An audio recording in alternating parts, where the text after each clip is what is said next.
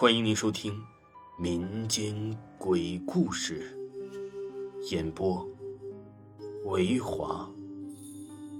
如果您喜欢维华讲的民间鬼故事，那您就不要吝啬您的小手，点个赞，关注一下再走吧。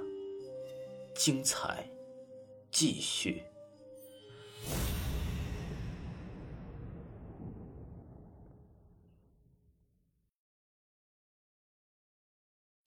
王公子遇上土地老，本故事纯属虚构。村里有个姓王的地主，为人乐善好施，是当地为数不多的好地主。王地主有个儿子，饱读诗书，写了一手好文章。这一年，王公子要进京赶考了。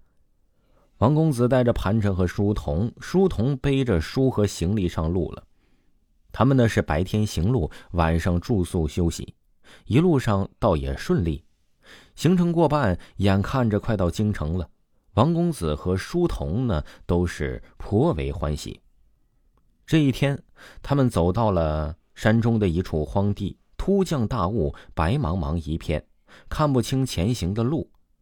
天色将晚，王公子开始着急，派书童前去探路。书童惊慌跑回。公子啊，前面有三条岔路，通往向不同的方向啊。王公子一听，更是不知道如何是好。不走吧，山中是夜晚风急，甚是有豺狼虎豹；走吧，可是死路一条呢。如果走错了，可能失之京城，耽误了科考。就在王公子一筹莫展之时，远处呢是响起了脚步声，近了。是一个老叟，只见他白发、白眉、白胡须、白衣、白裤、白靴子，吓得王公子和书童惊叫一声，瘫坐在地。老叟赶紧上前，弯腰伸手扶起了王公子。公子莫怕，公子莫怕，老夫恰巧经过，见公子在此地，想必是迷路了。王公子缓了缓神，说道。是啊，老人家，我要进京赶考，走到这里天降大雾，前面又有三岔路，小生实在是不知道该走哪一条路啊。公子莫急，跟着老夫走就是了，我认得去京城的路。王公子和书童大喜，跟着老叟就在身后走了。他们走了将近一个多小时，天色彻底黑了，前面突现一个亮灯的客栈。老叟呢，也是停住了脚步。公子啊，前面不远处呢，就是京城了。今天天色已晚，就在客栈将就住一宿吧。老夫呢，就送公子到此了。王公子连忙鞠躬感谢。老人家，请留下贵府的地址和大名，他日我定将上门感谢老人家的指路之恩。老夫与公子同住一村呢，就住村东头第一家。老夫姓田，令尊大人认得我，回家问令尊便是了。王公子一惊，心想：村里没有姓田的人家啊。又转念一想，一定是我多年读书，两耳不闻窗外事，连同村人都不认识。想着呢，不禁有些惭愧了。王公子正想再次感谢，只见老叟快步走进雾中，不见了。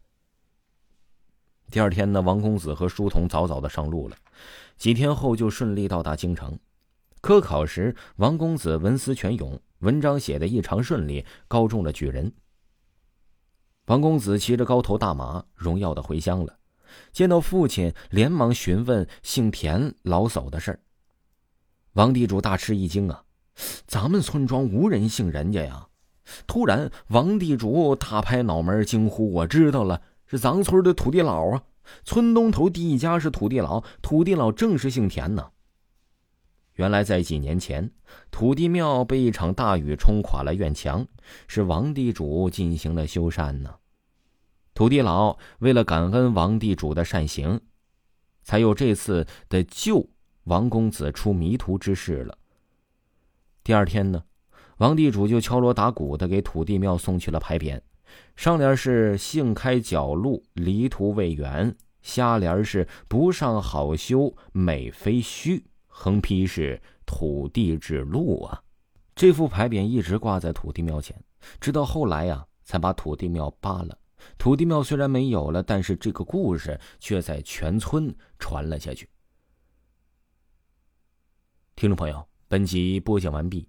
维华呢，最近新出了一本新的专辑，叫做《躲在墙壁里的女人》，是恐怖加悬疑类的小说，已经出了四天了，更新了二十多集。咱们有喜欢的朋友呢，一定不要错过本部专辑。可以有两种方式，第一种方式呢，是可以点击维华的头像，进入维华的账号，就可以看到专辑了。第二个呢，就是加咱们的微信，进咱们的听友群，知道更多的消息。是维华演播的首字母小写，维华演播的首字母小写七七八，还可以点击我的头像，也可以看到专辑的信息。喜欢的朋友一定不要错过哦！咱们下期再见。